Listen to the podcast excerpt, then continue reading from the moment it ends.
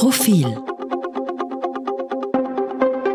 Podcast Herzlich willkommen zum Profil Podcast. Ich sitze hier in Hamburg äh, in der Wohnung vom Herrn Pfarrer Michael Imlau, der 25 Jahre lang Pfarreien in, an der Ostsee betreut hat und hier Pfarrer war. Und vor ihm liegt eine Mappe mit Briefen. Was hat es mit diesen Briefen auf sich? Ich war angenommener Priesteramtskandidat äh, im Jahr 1977 nach dem Erwerb des Abiturs und studierte an der Universität München. In diesen Jahren bat ich darum, meine Eignung zum Priesterseminar, zum äh, Priestertum im Seminar prüfen zu lassen. Vor mir liegen fünf Bewerbungsbriefe an Kardinal Ratzinger und fünf Antworten, in denen er jeweils zu begründen versuchte, warum er eine Eignung als Priesteramtskandidat nicht entdecken kann. Sie waren ja eigentlich ein Anhänger von Ratzinger, der Dogmatikprofessor in Regensburg war äh, und dann Erzbischof von Wien und Münch, äh, von München und Freising wurde und haben sich dann seine Feindschaft zugezogen. Warum? Ich war ein großer Verehrer Kardinal Ratzingers aufgrund seiner theologischen Ansätze. Ich war auch zutiefst davon überzeugt, dass er die Probleme, die sich schon in den 70er Jahren in der Kirche zeigten, äh, positiv bewältigen wird und freute mich außerordentlich, als er unerwartet, wie er innerhalb weniger Wochen vom Professor in Regensburg zum Kardinal-Erzbischof in München und Freising ernannt wurde. Das fiel in die letzte Amtszeit des Papstes Paul VI., der eine, wie ich es sehe, große theologische Wende zum Ende seines Pontifikates vollziehen wollte. Eine Wende zum wieder eher konservativen, beginnend in Holland. Dort ernannte er nur noch eindeutig konservative Kandidaten in die jeweils frei werdenden Bistümer und als unerwartet früh auch der Münchner Kardinal Julius Döpfner, langjähriger Vorsitzender der Deutschen Bischofskonferenz, zwei- oder 63-jährig unerwartet verstarb, berief er Josef Ratzinger als neuen Erzbischof nach München. Ich war als Student von dieser Ernennung begeistert und wollte einem Bischof wie Ratzinger mich gerne zur Verfügung stellen, um als ganz kleiner Priester irgendwo mitzuhelfen, äh, die Kirche wieder in Anführungsstriche gesetzt aufzubauen. Das heißt, Sie sind ins Priesterseminar nach München gegangen? Ja. Der dortige, damalige Regens kannte mich schon als Direktor des spätberufenen Gymnasiums in Wolfratshausen bei München. Mhm. Schon nach einem Jahr entschied Kardinal Ratzinger, seinen Geheimsekretär zum neuen Regens zu ernennen. Was ist ein Geheimsekretär? Der Geheimsekretär eines Bischofs oder Erzbischofs ist einer der engsten Vertrauten eines Bischofs. Er ist zuständig für alle administrativen Arbeiten, die ein Erzbischof zu erstellen hat. In der Zwischenzeit muss erwähnt werden, dass es, ich möchte es so nennen, katastrophale Spannungen zwischen Regensburg und mir gab. Er erwartete sexuelle Kontakte von mir, die ich schon beim allerersten Mal brüsk ablehnte. Es kam sogar zu einer sehr unangenehmen Tathandlung. Der spätere Regens glaubte mich ein bisschen gewaltsam nehmen zu müssen, mhm. um in mir Bedürfnisse zu wecken, von denen er glaubte, dass sie geweckt werden könnten. Konkret. Das heißt, er hat, Sie haben ihm gefallen und er wollte. Ich habe ihm offensichtlich gefallen. Er hat mich geschnappt, nachdem er mehrfach mit mir diskutiert hatte und ich ihm gesagt hatte, ich sei der Meinung, dass homosexuelle Kontakte Sünde seien. Er schmunzelte und sagte, das sei sehr nobel, dass ich so denke. Mhm. Äh, zu Beginn des Theologiestudiums wüsste ich auch noch viel zu wenig und von Moraltheologie hätte ich gar keine Ahnung. Als er merkte, dass es in der Diskussion für ihn kein Ziel gab, schnappte er mich, küsste mich, und ich war so überrumpelt, dass ich ihn wegstieß und er auf dem Boden landete. Er rappelte sich wieder auf und erklärte wörtlich, hab dich nicht so, jeder Mensch braucht Zärtlichkeit. Der sexuelle Übergriff soll sich etwa ein Jahr bevor der Sekretär des neuen Kardinals in München zum Regens des Priesterseminars bestellt wurde, ereignet haben. Und in dieser Rolle war er dann für Priesteramtskandidaten die entscheidende Instanz. Pfarrer Imlau schildert nun, wie er das allmählich zu spüren bekommen habe. Als er dann Regens war, stieg in mir von Jahr zu Jahr, als es dann zum Abschluss des Studiums ging, stieg in mir die Angst, dass er mir diese unangenehme Begegnung, in der ich ihn in die Ecke gestoßen hatte, äh, negativ anrechnet und mich zur Priesterweihe nicht zulassen könnte. Ich sprach ihn darauf an, und er lachte und erklärte jeweils ganz im Gegenteil. Ich bin der Meinung, du bist ein sehr niveauvoller junger Mann und selbstverständlich nehme ich dich in den sogenannten Pastoralkurs auf. Voraussetzung ist allerdings, dass du deinen Diplomabschluss erwirbst. Ich erklärte, das sei ja wohl selbstverständlich. Das heißt, wie der Übergriff passiert ist, war der Herr Ober noch nicht Regens. Er wurde es aber danach. Er wurde es danach, aber wir hatten ihn im Priesterseminar schon kennengelernt, weil er als Sekretär mit Kardinal Ratzinger das Seminar besuchte mhm. und ich wurde an einen Tisch gesetzt, an dem der Herr Geheimsekretär äh, mit vier anderen Priesteramtskandidaten zu Abend aß, während der Kardinal am sogenannten Herrentisch mit dem damals noch amtierenden Regens zu Abend aß. Und Sie haben sich gedacht, er könnte Ihnen den Vorfall nachtragen. Das war meine große Angst. Er lachte stets und sagte, äh, das stünde gar nicht als Problem im Raum. Im Gegenteil, er sei der Meinung, ich werde sicher ein guter Priester werden, weil ich eine sehr, wie er sich ausdrückte, noble Einstellung zu den Fragen in dieser Welt hätte. Aber es wurde dann doch zum Problem. Es wurde dann doch zum Problem.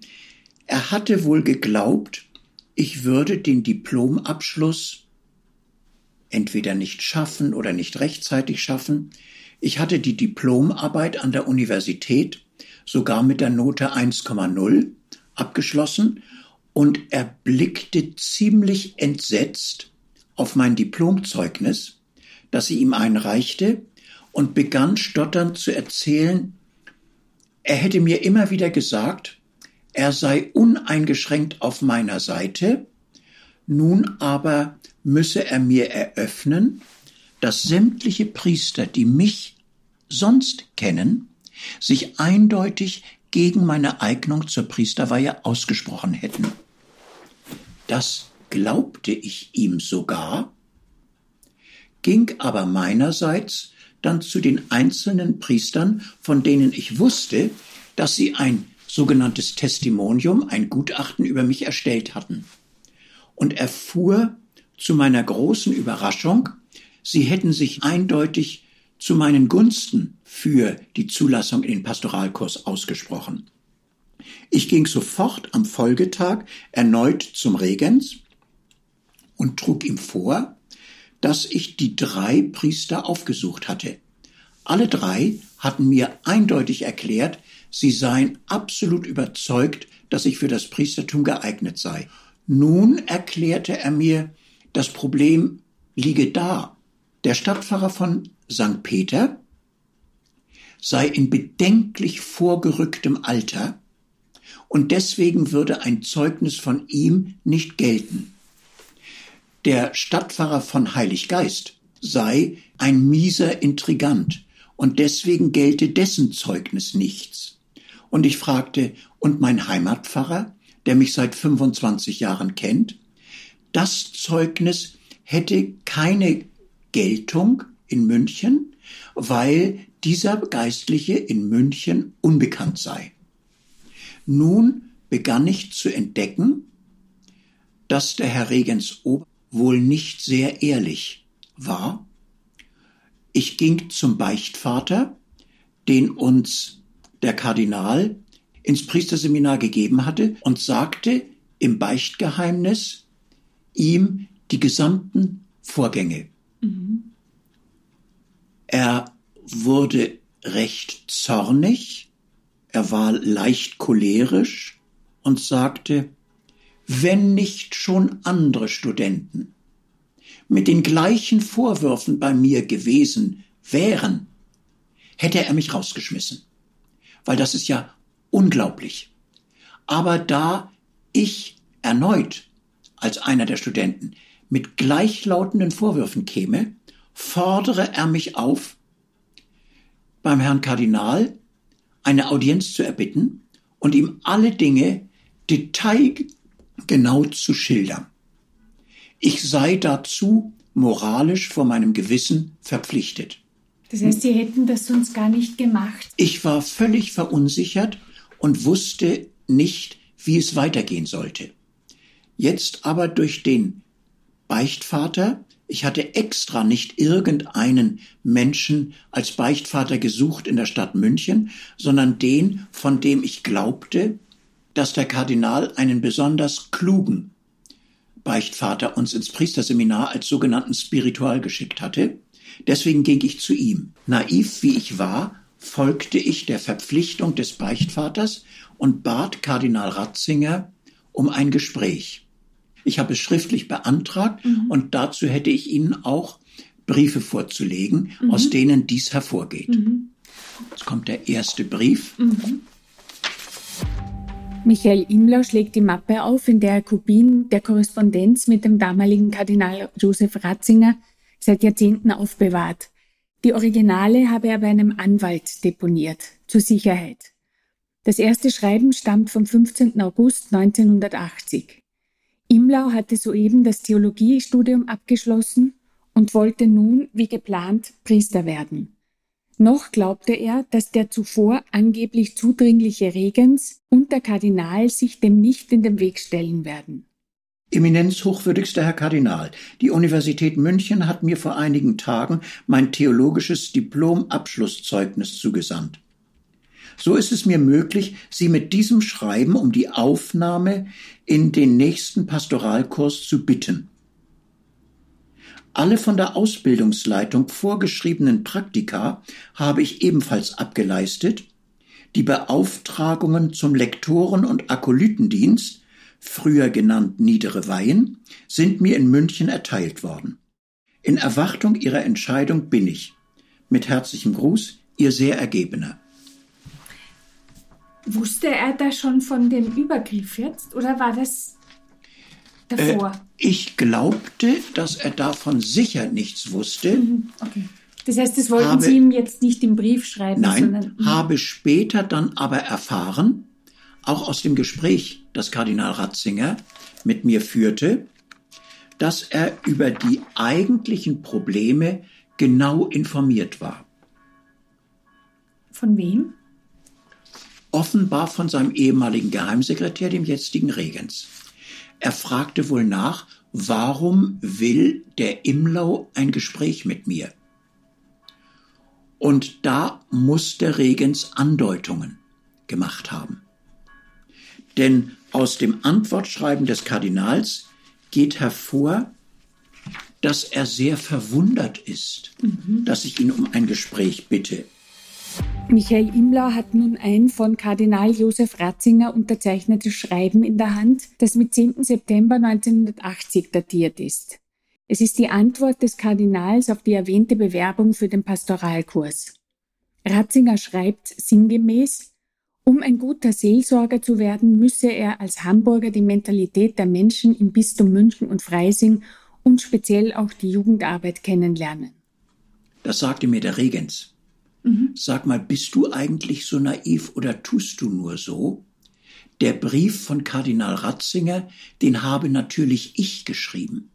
Also der Regens behauptete, dieser Brief hier von Kardinal Ratzinger, den hätte der Regens geschrieben und der Kardinal nur unterschrieben. Mhm. Deswegen ist dieser Brief irgendwie ganz anders als die anderen Briefe, aber er gilt als Brief ihr Josef Kardinal Ratzinger. Mhm. Später hat er nie mehr geschrieben ihr. Mhm.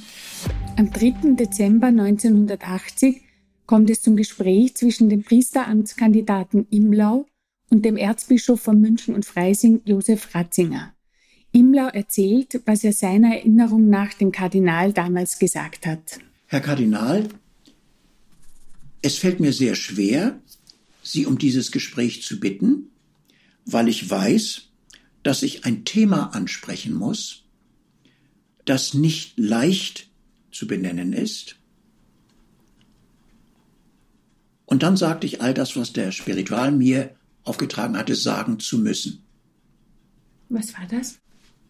Die Geschichte, wie der Regens, der spätere Regens versucht hat, mich sexuell zu bedrängen und mir dann vorwarf, ich verstünde nichts von Moraltheologie, Homosexualität sei keine Sünde, könne gar keine Sünde sein.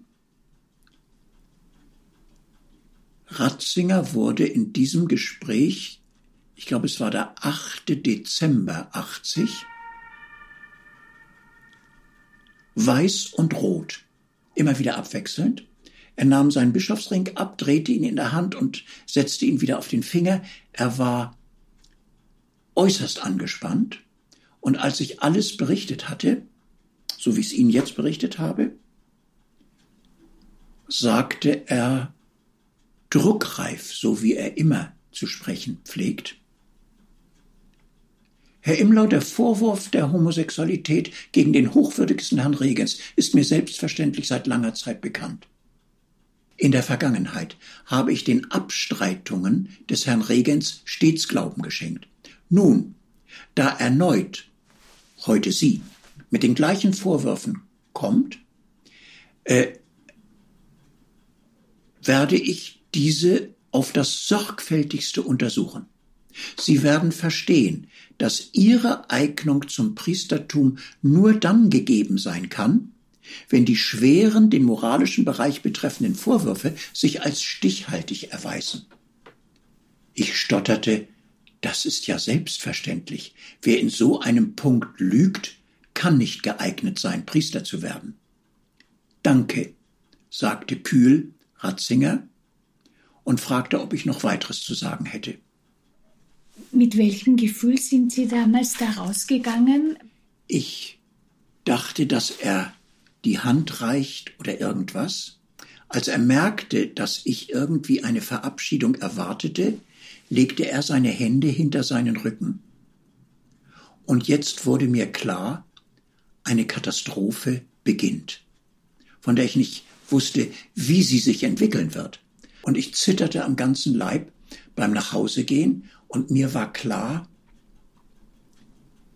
ich darf Priesteramtskandidaten, die noch Priester werden wollen, nicht als Zeugen benennen, sondern nur ehemalige Priesteramtskandidaten oder Priester, Leute, denen nicht mehr geschadet werden kann.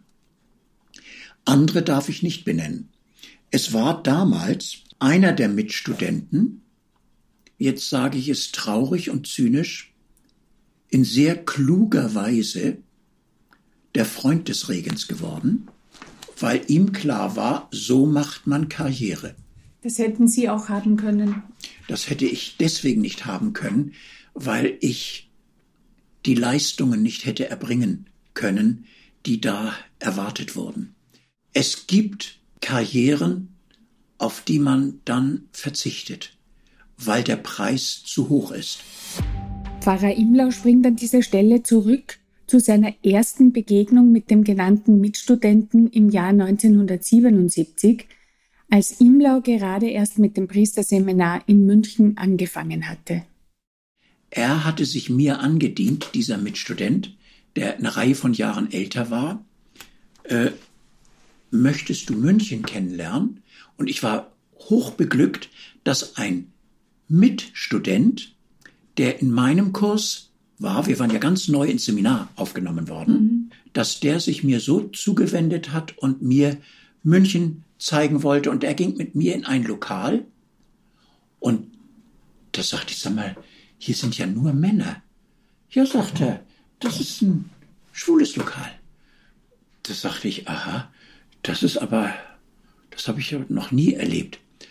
Und das war sehr voll an einem Samstagabend. Und auf einmal sagte ich zu dem Mitstudenten, du, hast du, das ist der Sekretär vom Kardinal. Ich gehe mal eben ganz kurz ein Bekannter ruft an, um Pfarrer Imler zu sagen, dass im Fernsehen gerade von jenem Bericht die Rede ist, den eine Münchner Rechtsanwaltskanzlei im Auftrag des Bistums München und Freising zu Missbrauchsfällen erstellt hat. Er ist über 1800 Seiten dick. Seit der Veröffentlichung wird über die Rolle führender Geistlicher und allen voran des damaligen Kardinals Josef Ratzinger und späteren Papstes Benedikt XVI. diskutiert. Pfarrer Imlau hat kein Internet und kann die verpasste Sendung deshalb nicht nachschauen. Er wird sich später von den Bekannten berichten lassen. Wo waren wir gerade? Da kam dann der Sekretär hoch, das war vor der Begegnung, wo er mich geschnappt hatte, ging an uns beiden vorbei, guckte mir in die Augen und sagte, Grüß dich! und verschwand auf dem Klo. Darauf schoss wie mit einem Gummiband abgeschossen der Mitstudent von mir und rannte auch aufs Klo. Nach zehn Minuten kamen beide raus. Der Sekretär ging an mir vorbei und sagte, Servus! Und er lispelte sehr stark und deswegen, äh, wenn ich ihn äh, zitiere, dann muss ich auch immer lispeln. Und der Mitstudent von mir ging ebenfalls an mir zwei Minuten später vorbei und sagte, du, er hat mich ins Palais eingeladen, ins erzbischöfliche Palais. Ich erzähl dir morgen alles. Tschüss, tschüss. Und ich bin dann raus aus dem Lokal und habe mir gedacht, was habe ich da jetzt gerade erlebt? Das ist ja. Und seitdem war der andere dann der Freund vom Regens. Der aber wollte über den Mitstudenten wohl auch an mich ran und lud uns dann ein ins päpstliche, äh, ins, ins äh, erzbischöfliche Palais. Und da passierte dann äh, die Sache mit äh, dem, er interessierte sich in dem Moment gar nicht mehr für seinen neuen Freund, sondern schnappte mich und, und ich schmiss ihn in die Ecke und er fiel auf den Boden, hatte sich zum Glück nichts gebrochen, rappelte sich wieder auf und sagte, hab dich nicht so. Jeder Mensch braucht Zärtlichkeit. Und damit war dann auch die Beziehung zu diesem Mitstudenten mhm. für mich beendet. Nun kommt Pfarrer Imlau zurück zu jenem Schreiben, in dem er den damaligen Kardinal Josef Ratzinger um eine Audienz bittet. Es ist nur wenige Zeilen lang. Pfarrer Imlau liest vor. Mein Beichtvater hat mir unter strenger Gewissensverpflichtung auferlegt, Sie um einen Gesprächstermin zu bitten, da es sich um ein Problem handelt, das nicht nur ausschließlich von Ihnen gelöst werden müsste, sondern auch ausschließlich von Ihnen gelöst werden kann. Aus diesem Grunde bitte ich Sie herzlich, mir einen Termin für eine solche Aussprache zu nennen. Mit freundlichen Grüßen. Ihr sehr ergebener. Jetzt kommt darauf diese Antwort des Kardinals. Ich bin gespannt, ob Sie die Warnung zwischen den Zeilen entdecken. Mich interessieren die Dinge, die du mir erzählen willst, von denen ich weiß, was du mir erzählen willst. Das erzähl mir besser nicht. Das ist Forum internum und Forum externum. Denn der Beichtvater gehört zum Forum internum und die Beichte und das, was ich ihm sagen will. Und Forum externum sind die administrativen Entscheidungen über die Eignung eines Priesteramtskandidaten, die nichts mit dem Beichtgeheimnis zu tun haben dürfen. Das ist die Warnung. Mhm. Halten Sie den Mund. Mhm. Wenn ich damals den Mund gehalten hätte, wäre ich vielleicht in München noch gerettet worden. Wie das Gespräch am 3. Dezember 1980, in dem der damalige Priesteramtsanwärter dem Kardinal von München und Freising schildert, was er mit seinem einstigen Sekretär erlebt habe, hat Pfarrer Imler zuvor bereits geschildert. Danach habe er wochenlang nichts mehr gehört. Schließlich habe er sich ein Herz gefasst und sich erneut an Ratzinger gewandt. Am 23. Jänner 1981 erhielt er Antwort. Aus dem Schreiben liest Pfarrer Imler wieder eine Passage vor. Jetzt schrieb ich ihm und bat doch, zu einer Entscheidung zu kommen, da ich wochenlang nichts von ihm gehört hatte. Sehr geehrter Herr Imlau, 23. Januar 81. Nach dem Gespräch, das ich am 3. Dezember des vergangenen Jahres mit Ihnen geführt habe, sah ich mich vor eine doppelte Aufgabe gestellt. Ich musste die schweren Anschuldigungen überprüfen, die Sie in Bezug auf den Herrn Regens erhoben haben. Ich musste davon unabhängig mir ein Urteil über Ihre Eignung zum Priesterberuf bilden um eine Entscheidung über ihre Zulassung zum Pastoralkurs und zu den Weihen in unserer Erzdiözese fällen zu können. Beides hat Zeit beansprucht. Dies ist der Grund, weshalb ich Ihnen erst heute schreiben kann. Die Untersuchung der Vorwürfe hat zu dem Ergebnis geführt, dass die den Bereich der Moral betreffenden Behauptungen nicht erhärtet werden konnten, sondern als einwandfrei widerlegt gelten dürfen, so dass ein Grund zu einem Eingreifen für mich nicht gegeben ist. Ich bitte Sie, dies zur Kenntnis zu nehmen und die betreffenden Behauptungen daher auch nicht mehr zu wiederholen. Was Ihre eigene Berufung angeht, so habe ich die Untersuchung darüber völlig unabhängig von unserem am 3. Dezember geführten Gespräch angestellt. Ich habe die einzelnen Stationen Ihres Weges durchgearbeitet, um aus dem Mosaik des Geschehenen ein Bild über Ihre Eignung zum Priesterberuf zu gewinnen. Ich bin zu dem Ergebnis gekommen, dass das Priestertum nicht Ihr Weg sein kann und dass es mir daher nicht möglich ist, Sie zum Priesterberuf zuzulassen. Ich darf Sie bitten, dies innerlich anzunehmen und einen Ihnen gemäßen Berufungsweg zu suchen. Sie können gerade auch in einem weltlichen Beruf Dienst am Glauben und Dienst für das Reich Gottes leisten. In diesem Sinne gelten Ihnen meine besonderen Segenswünsche für Ihren weiteren Weg.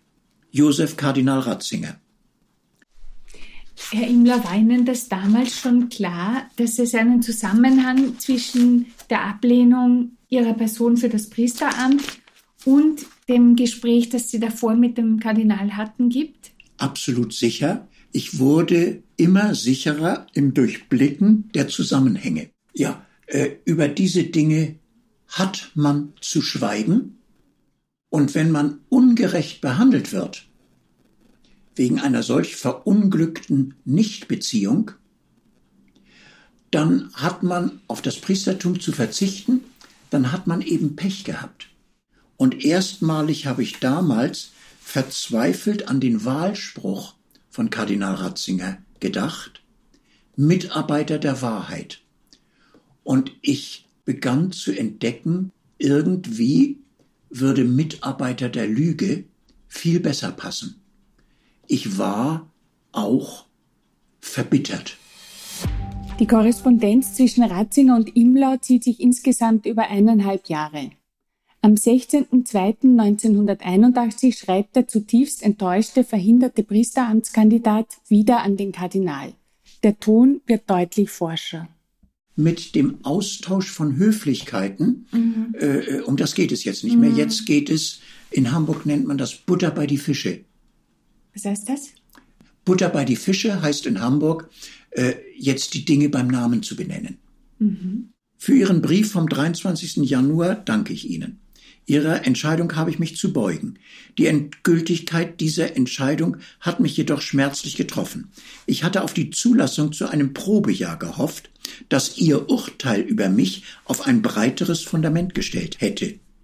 Die gewichtige Entscheidung über die Berufung oder Ablehnung eines ihrer Sorge anvertrauten Priesteramtskandidaten erfolgte so überraschend schnell, es mag sein, dass mein langwieriger Ausbildungsweg sie dazu bewogen hat.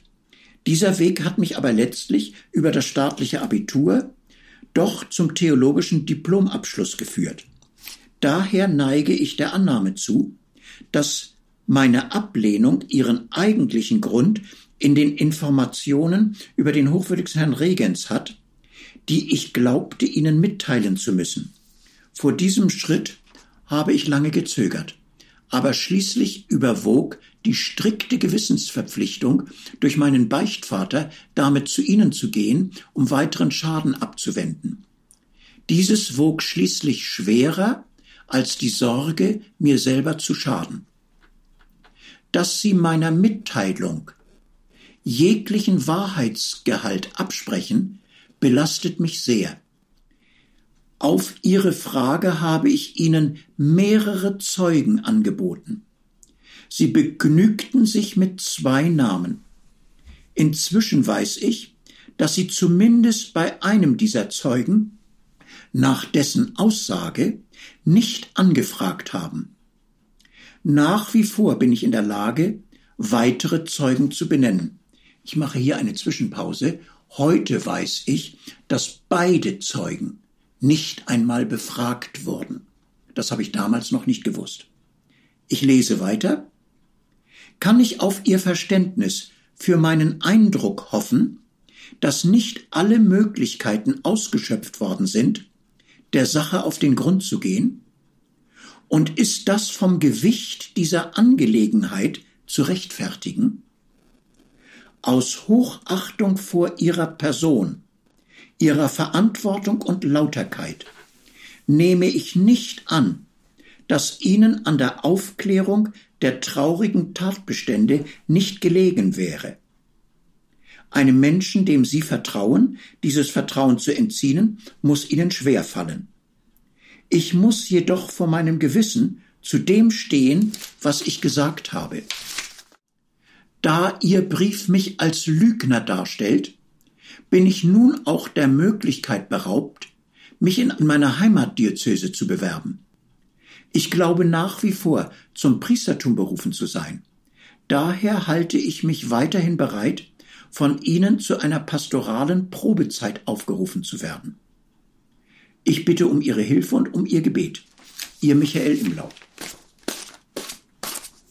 Jetzt zittere ich fast noch so, als wenn das mhm. gestern gewesen wäre. Das ist einer der wesentlichsten Briefe. Mhm. Äh, jetzt weise ich darauf hin, anschließend schmiss der Kardinal den Beichtvater aus dem Dienst.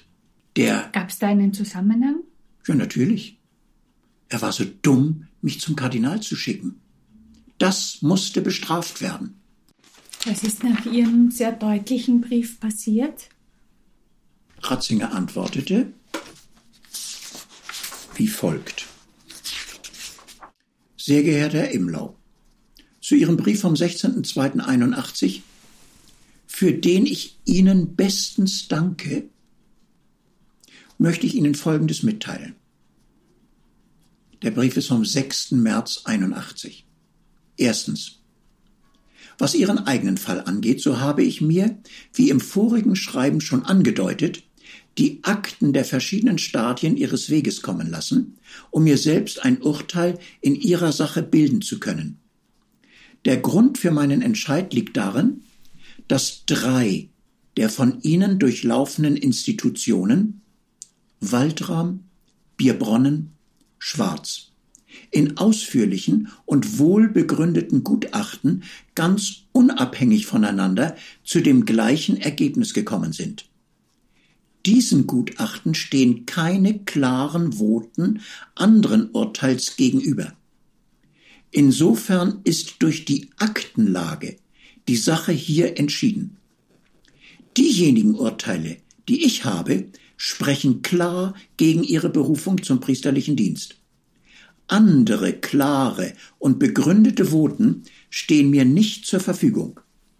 Ich würde daher unverantwortlich handeln, wenn ich mich praktisch ohne Begründung gegen das Begründete entschiede. Das bedeutet keinerlei negative Qualifikation Ihrer Person. Es ist lediglich die Feststellung, dass ich Sie nach den mir fassbaren Kriterien nicht zum Priesteramt zulassen kann. Falls ein anderer Bischof aufgrund entsprechender neuer und gegenteiliger Erfahrungen, die die früheren Urteile aufheben, ein anderes Urteil fällen kann, werde ich mich dem nicht in den Weg stellen. Zweitens, ich habe Ihnen nicht im positiven Sinn Lüge vorgeworfen.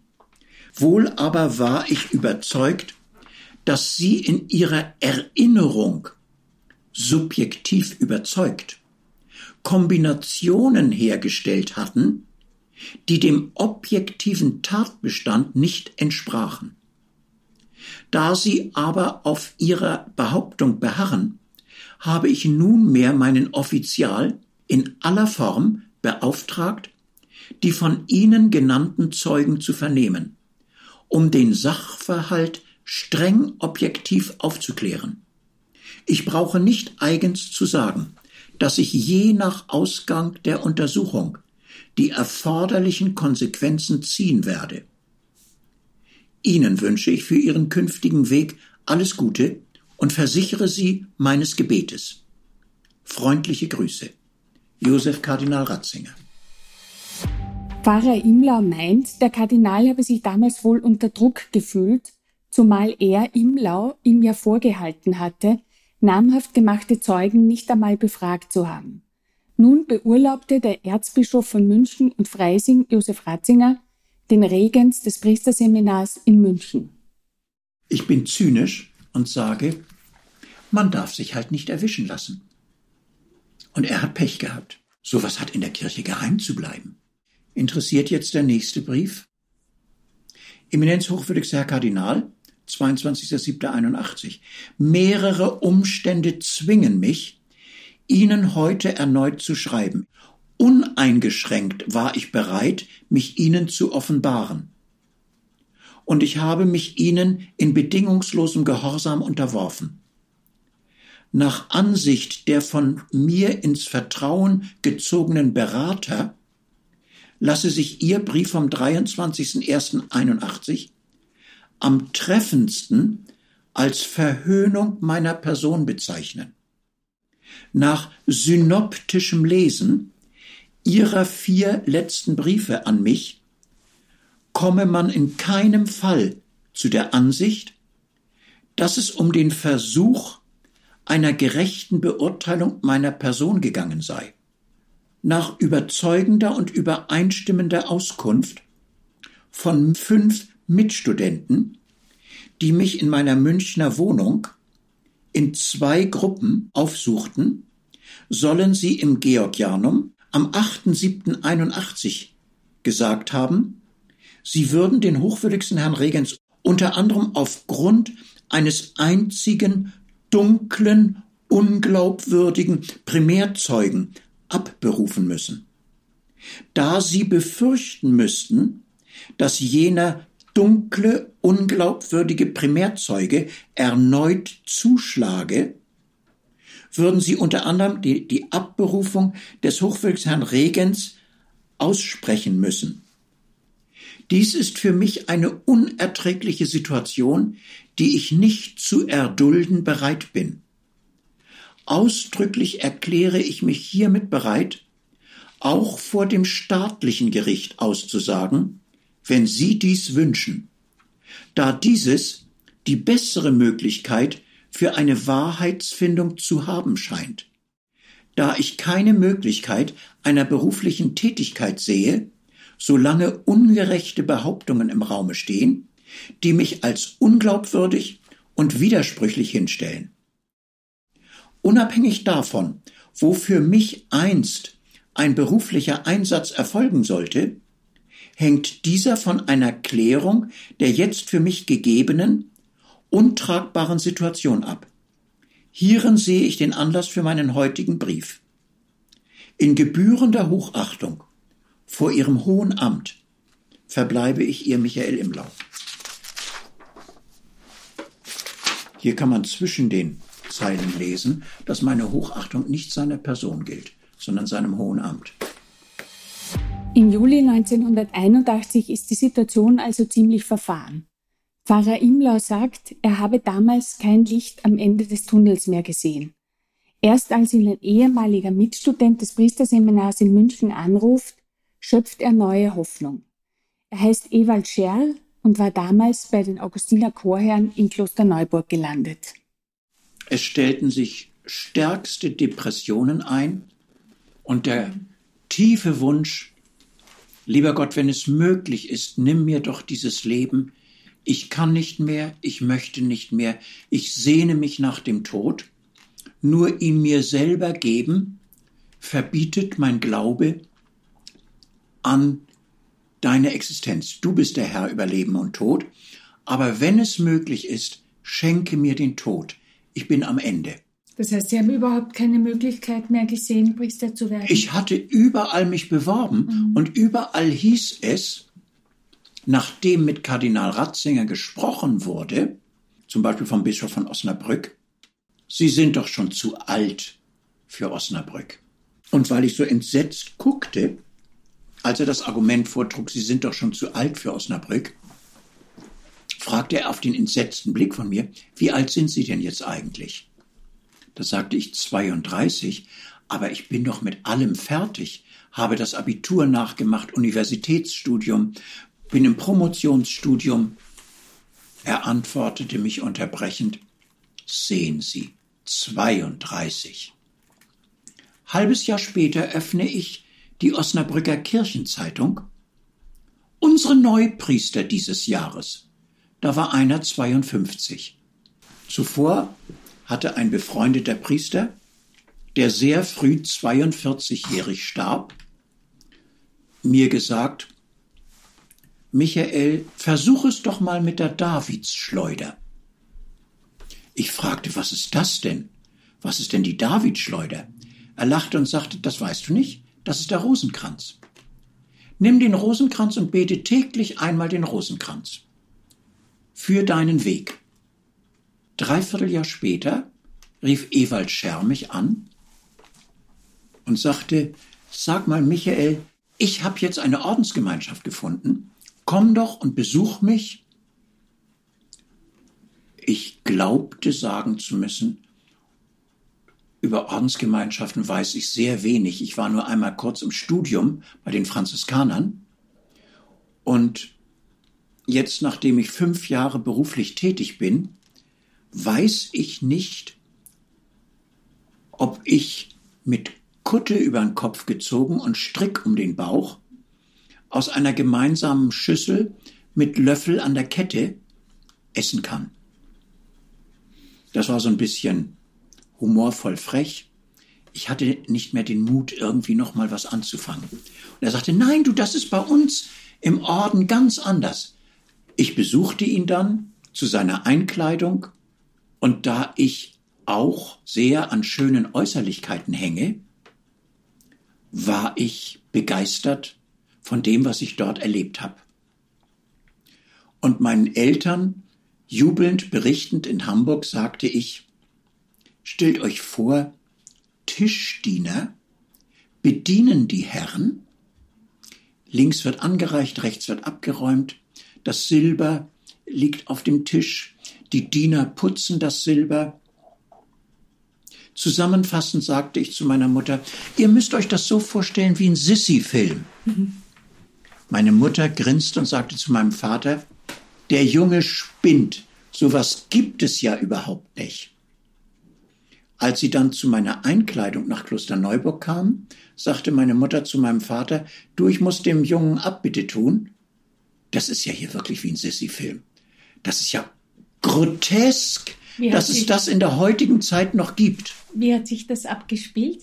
Na, zum Beispiel zum Einzug des Prälaten zum Pontifikalhochamt an Leopoldi, anlässlich meiner Einkleidung, zog der Prälat ein mit mehrerer Meter langer Schleppe, die allerdings nicht am Boden schleifte, sondern der jüngste Novize hatte in Schnallenschuhen die Schleppe hinten hochzuheben und tänzelte elegant hinter dem Prälaten im Einzug her und trug von hinten die Schleppe. Im Jahr davor hatte Prälat Koberger noch über der violetten Schleppe, drunter waren dann Spitzenchorröcke und darunter die Soutane, und am Altar wurde ihm die Schleppe dann abgenommen. Äh, Im Jahr davor hatte er darüber noch den Hermelin. Der Hermelin ist so die Kleidung, die Kaiser und Könige trugen. So äh, weißes Fell mit so schwarzen Zungen drin. Zum Ärger des Prälaten, angeblich hieß es Dr. Walter, hätte ihn bei der Ritenkongregation in Rom angezeigt. Und die, und die Ritenkongregation hat dann ein Schreiben und wir zitierten dieses Schreiben, uns wurde gesagt, auch wieder schmunzelnd, was Rom geantwortet hätte. Und es ging die Behauptung durch das Stift, die Antwort hätte aus zwei lateinischen Worten gelautet. Sine Hermelino. Das heißt, ohne Hermelin. Worauf Koberger, der durchaus auch Humor hatte, er sagte darauf angesprochen, Schauen's net wahr, der Hermelin ist ja eh nur ein Karnickelfeld gewesen, net wahr. Diese vier Jahre in Klosterneuburg waren auch sehr kurzweilig, amüsant und schön, und wir fühlten, unreif wie wir waren, uns eigentlich erst einmal sehr wohl. Aber nach einem Dreivierteljahr hatte ich die große Sehnsucht nach dem Noviziat raus in eine Pfarrei. Ich will doch Priester werden, um Seelsorge mit den Leuten und nicht hier Hermeline an oder ab oder Schnallenschuhe oder dies oder das oder jenes. Aber wie gesagt, schon nach einem Jahr durfte ich dann auf die Stiftspfarre Maria Hitzing, weil ich ja ein fertiges Universitätsstudium schon hatte und bin dort eingesetzt worden auf Bitten des Stiftes Kloster Neuburg in Absprache mit der Erzdiözese Wien als sogenannter akademischer Pastoralassistent. Mhm. Und dann habe ich einen alten Pfarrer in der inkorporierten Chorherrenpfarrei in Maria Hitzing äh, unterstützen dürfen, ihm helfen dürfen. Ich hatte im Wesentlichen die Jugendseelsorge und weitere Dienste. Äh, die ganzen alten Leute, zu denen habe ich dann die Hauskommunion gebracht. Das waren knappe zwei Jahre. Mhm. Und dann erfolgte vorzeitig auf Bitten des Stiftes an die Erzdiözese Wien gerichtet die Priesterweihe. Das war sieben Jahre und sieben Wochen später, als Sie eigentlich zum Priester. Äh, äh, ja, der Weihekurs und das Weihedatum in München wären Ende Juni 81 gewesen. Diplomabschluss 80, ein Pastoraljahr. Nach der Hälfte der Zeit wäre die Diakonatsweihe erfolgt und in der zweiten Hälfte dann die Priesterweihe um Peter und Paul 81 herum. 1988 wurde Imlau im Wiener Stephansdom geweiht. In den vergangenen 25 Jahren betreute er in Deutschland Pfarreien in Kurorten an der Ostsee. Inzwischen ist er in Pension. Im September feierte er seinen 70. Geburtstag. Genau an jenem Tag habe sich der Justiziar von Fulda telefonisch bei ihm gemeldet.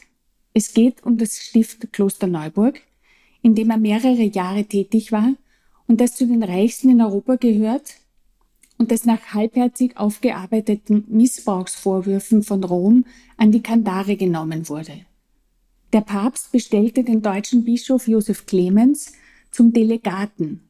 Dieser wiederum betraute den Justiziar von Fulda mit Nachforschungen zu Verdachtsfällen aus der Vergangenheit. Hier schließt sich der Kreis. Denn sie betreffen auch die Zeit, als Michael Imlau in der Gemeinschaft der Augustiner Chorherren in Klosterneuburg war. Der Justiziar besuchte den damaligen Ordensbruder in Hamburg, um ihn als Untersuchungsrichter im Auftrag von Bischof Clemens zu befragen. Dabei ging es laut Imlau unter anderem um einen mutmaßlich pädophil veranlagten ehemaligen Chorherrn, der sich an einem minderjährigen Messdiener vergangen hatte, danach aber unter obskuren Umständen in Rumänien noch zum Priester geweiht wurde. Es ging um die Rolle, die der inzwischen zurückgetretene Propst von Klosterneuburg, Bernhard Barkowski, dabei gespielt haben könnte, und es ging um weitere Missbrauchsvorwürfe gegen hochrangige Chorherren in Klosterneuburg.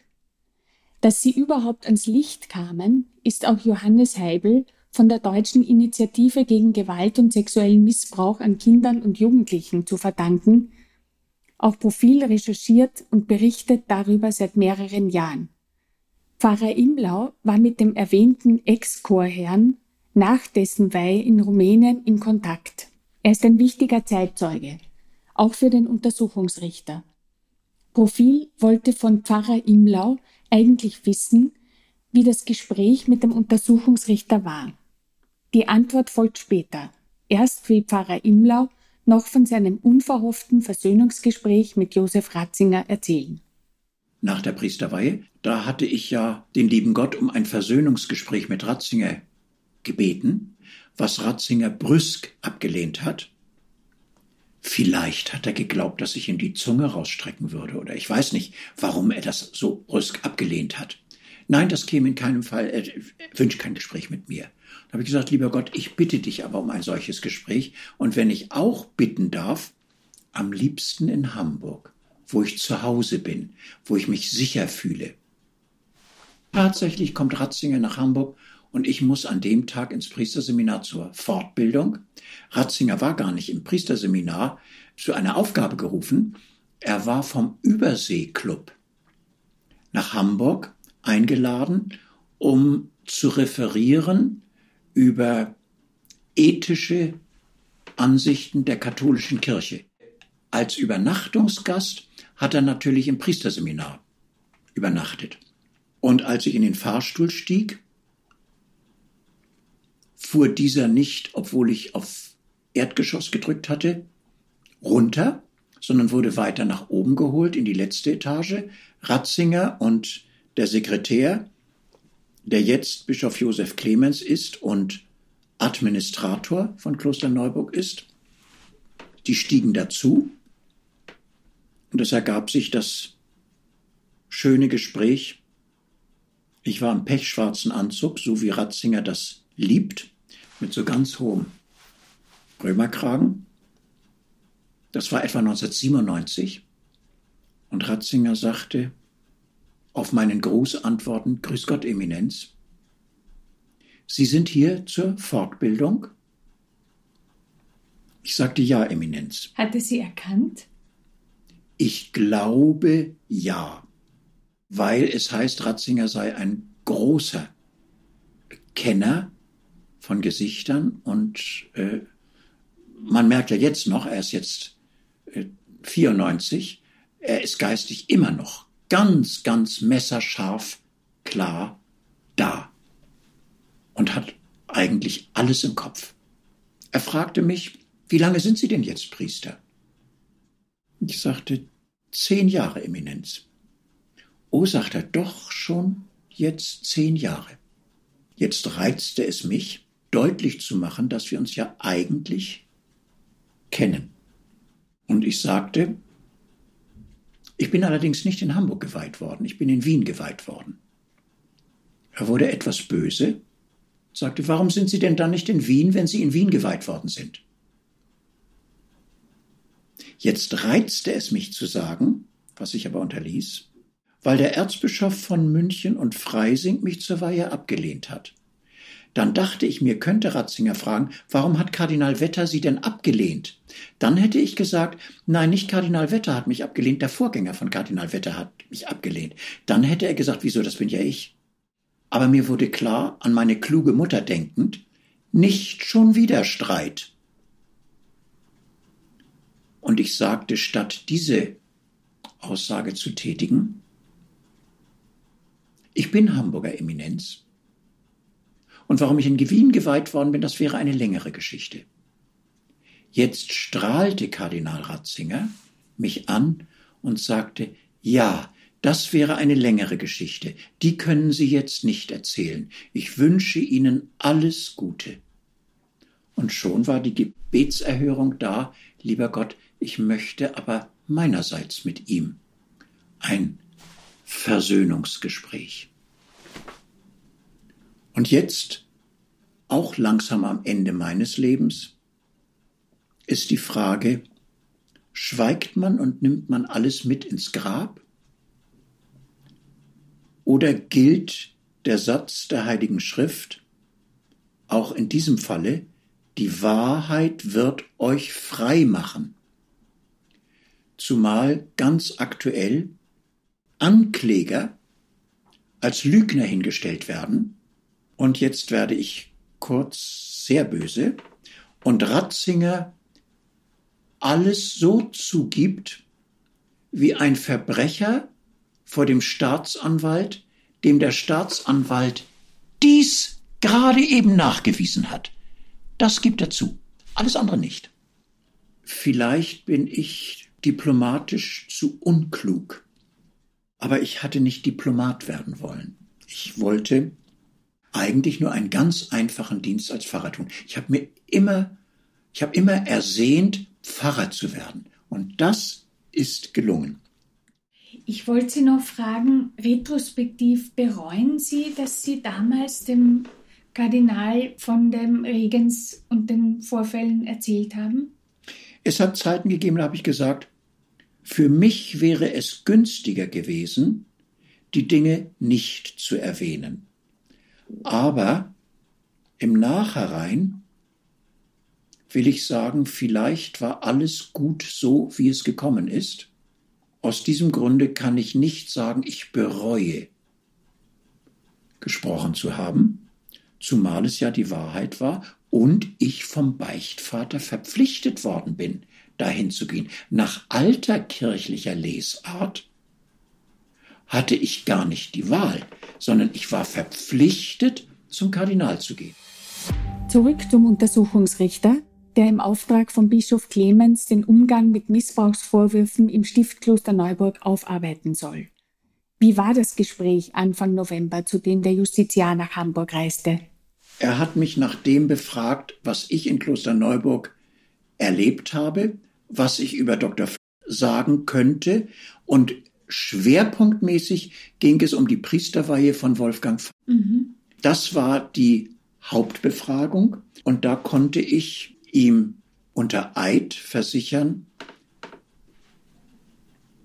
dass ich auf Bitten von damals noch glaubend, er hätte irgendwie so eine Art Autounfall mit einem Jungen gehabt und sei deswegen entlassen worden. Wie sind Sie auf das gekommen? Er, sah, er sprach von einem Unfall, er hatte einen Unfall mit einem Jungen. Hat er zu Ihnen gesagt? Ja, und ob ich ihm helfen könnte, äh, ich sei doch inzwischen Priester und ob ich ihm auch helfen die genauen Dinge, warum er gehen musste, das hat er mir erst in Dame erzählt, als er mich in Dame besuchte.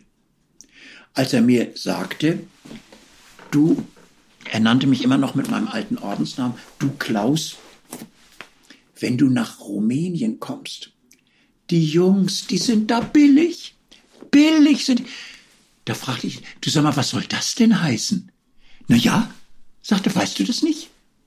Die kannst du da ganz billig haben. Da sag ich, weißt du, sag mal, äh, was ist denn das eigentlich für ein Unfall gewesen? Na ja, ich hab da mit dem Ministranten so ein bisschen und wir waren beide beschwipst und dann. Ja, sag ich, ich denk, das ist ein Autounfall gewesen. Das habe ich nie gesagt, sagte er. Weißt du was? ich finde, morgen packst du deine Sachen und verschwindest wieder. Und von billigen Jungs in Rumänien will ich überhaupt nichts hören. Ich bin nicht, ich bin nicht interessiert, weder an teuren Jungs noch an billigen Jungs. Und, und haben Sie das auch dem Ja, natürlich. Justiziar erzählt? Ja. Ähm, wobei es hier mehr um die Frage ging, wie kam zur Weihe? Und damals hat mich gebeten, als ich noch in Wien war, bevor er in Dahme an der Ostsee bei mir zur Aushilfe äh, kam, weil er ja erst einmal nirgendwo unterkam. Da sagte ich, ich kann dir helfen, du kannst ein paar Wochen in Dahme Aushilfsdienst machen. Da bat er mich, doch mit ihm zu seinem Generalvikar zu fahren. Mhm. Dem Er Generalvikar von Oradea. Genau, er wurde Der- in Rumänien geweiht. Er wurde in Rumänien geweiht und sein Generalvikar, der Generalvikar des Weihbischofs Hossul, äh, hatte eine Pfarrei in der Umgebung von Wien, um dort sein Geld zu verdienen. Denn Oradea ist so arm, da können die Priester sich kaum selbst ernähren.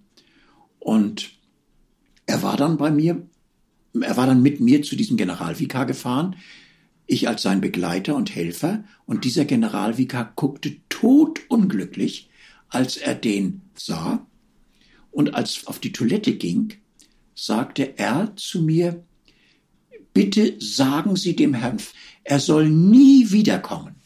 Wir haben mit ihm nichts mehr zu tun. Und das haben Sie auch eidesstattlich Das habe ich eidesstattlich gesagt. erklärt. Laut dem ehemaligen Chorherrn Ewald Scherr soll der inzwischen zurückgetretene Propst von Klosterneuburg, Bernhard Bakowski, sich 1997 schriftlich für den nach Missbrauchsvorwürfen in Rumänien geweihten Ordensmann eingesetzt haben. Das Stift hat dies allerdings stets bestritten. Pfarrer Imlau sagt, er wisse von diesem Schreiben und habe dies dem Untersuchungsrichter auch zu Protokoll gegeben. Ewald hat mir den Brief vorgelesen und ich habe dann diese Briefkarte auch bei meinem nächsten Besuch äh, mir zeigen lassen. Die habe ich also auch gesehen. Wie hat das ausgesehen? War das handschriftlich? Das war handschriftlich, so eine Klappkarte und äh, in leicht schwülstiger Weise schrieb er, lieber Ewald, du weißt, wie schwer es auch für unseren lieben Mitbruder Wolfgang war, geweiht werden zu können. Jetzt konnte er geweiht werden und ich bitte dich doch zu helfen, dass er vielleicht bei euch im Bistum unterkommt. Und Ewald hat ihn dann, weil er hoffte, das ist ein Anlass, dass wir mit Kloster Neuburg wieder versöhnende Kontakte finden, wieder zusammenkommen, von Bernhard alle einmal eingeladen zu werden. Aber es ist ihm nicht gelungen, in Eichstätt unterzukriegen. Eichstätt hat sich geweigert zu nehmen. Und Und das kam alles auch zur Sprache in das kam zur Sprache, ja. Offenbar soll jetzt aufgeklärt werden. Mhm. Wie war das Gespräch mit ihm? Sehr nüchtern, sehr ordentlich, sehr geradlinig. Ich durfte ihm dann ein Glas Wasser reichen, äh, weil er dann doch Durst hatte. Und bei Wasser sah er, das sage ich jetzt humorvoll, die Gefahr der Bestechung weniger. Hat dann sein Diktaphon rausgenommen und dann wurde alles protokolliert. Zu den Vorwürfen gegen den pädophil veranlagten Priester. Das Profil hat den Fall erstmals öffentlich gemacht, aber nie den Namen genannt. Dabei soll es bleiben. Pfarrer Imlau sagt, der Ordensbruder habe ihn nach der Weihe in Rumänien zum Priester in Deutschland besucht und erzählt, dass der damalige Propst des Stiftes Klosterneuburg dabei behilflich gewesen sei. Das Stift hat diesen Vorwurf stets bestritten.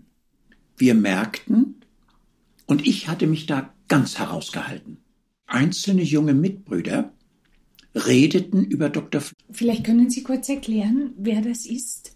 Dr. F war der vielleicht bedeutendste Chorherr zu der Zeit, Universitätsprofessor, sehr kommunikativ, hat als Universitätsprofessor sehr viel geleistet und herausgegeben, hatte nur offenbar eine dunkle Schwachstelle, die ich gar nicht kennenlernen wollte. Ich wollte nichts wissen. noch einmal ähnliche Fehler begehen wie äh, in München, wenn man es als Fehler bezeichnen Das heißt, es kann. gab Gerüchte über Es ihn. gab Gerüchte über ihn, die sehr massiv waren. Es wurde zum Beispiel uns zugeraunt von einigen älteren Chorherren, Dr. F sei der größte Knabenschänder Niederösterreichs. Ich entschied für mich, das ist dummes Zeug, davon will ich nichts wissen. Und habe mich da auch nicht vertieft, habe da auch nicht gebohrt oder irgendwie. Aber einige andere, Aber haben Sie da auch deshalb nicht nachgefragt oder hingehört, weil Sie die Erfahrung gemacht hatten in München, was das bedeuten kann? Selbstverständlich. Vor allen Dingen, ich wollte auch glauben und habe geglaubt, dass das Lügen sind. Verstehen Sie, wenn ich sage, ich wollte auch glauben, dass das Lügen sind? Und heute glauben Sie das nicht mehr? Wie sehen Sie? Aufgrund der Zeugenaussagen gehe ich davon aus, dass das wohl der Wahrheit entspricht. Wie in Mosaikbildern hat sich das Ganze im Laufe der letzten 30 Jahre auch verdichtet. Nämlich der, der ja überführter Kinderschänder ist, hat erklärt, mir ist die ewige Profess zu Unrecht weggenommen worden und Dr. F der viel schlimmer als ich ist, dem fährt niemand an den Karren.